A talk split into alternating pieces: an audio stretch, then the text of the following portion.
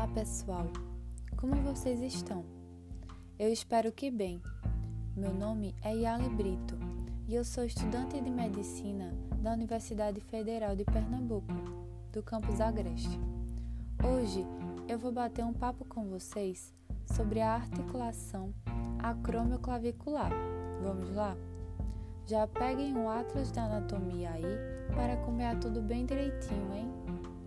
Bom, a articulação acromioclavicular é do tipo sinovial plana e ela é constituída pela extremidade acromial da clavícula e pelo acrômio da escápula. Então, por ser uma articulação na qual as faces articulares são planas, elas têm de ser mantidas em posição por fortes ligamentos. Diante disso, falando mais agora sobre esses tais meios de fixação, iniciamos com a cápsula articular. Ela circunda completamente as margens articulares e é fortalecida por dois ligamentos muito importantes para essa articulação.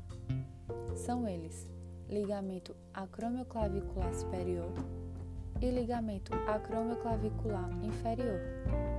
E eu me pergunto, afinal, quais são as características desses ligamentos? Bora lá ter mais conhecimento? O ligamento acromioclavicular superior é um feixe quadrilátero que, como seu nome já diz, vai revestir a articulação na parte superior. Já o ligamento acromioclavicular inferior tem uma espessura um pouco menor do que o ligamento acromioclavicular superior e ele recobre a porção inferior da articulação. E aí, gente? Tudo certinho até agora? Então vamos continuar. Há também o ligamento coraco-clavicular, que é o responsável por unir o processo coracoide da escápula à clavícula. Apesar de não ter uma localização tão perto da articulação acromioclavicular, ela é citada porque é um meio de fixação importante da clavícula com o acrômio. Este ligamento é composto por outros dois: o ligamento trapezoide, o qual é um feixe largo, delgado e posicionado de forma mais lateral, e o ligamento conoide, que tem uma forma cônica e é localizado mais medialmente em comparação ao ligamento trapezoide. O ligamento conoide fixa-se na impressão rugosa do processo coracoide e no tubérculo conoide presente na face inferior da clavícula. Alguns livros também citam o ligamento coracoacromial, por mais que ele não atravesse essa articulação.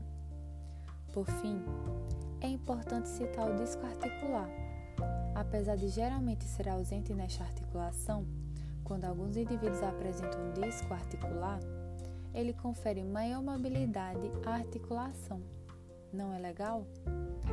E então, em relação aos movimentos, os deslizamentos são os principais tipos de movimentos da articulação acromioclavicular.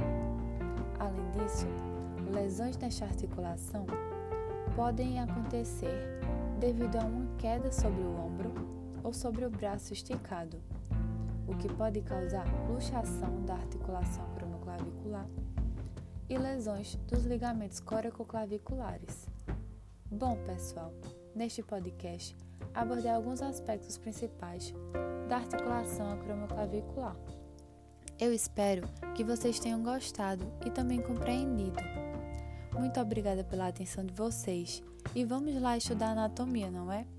Até mais, meu povo!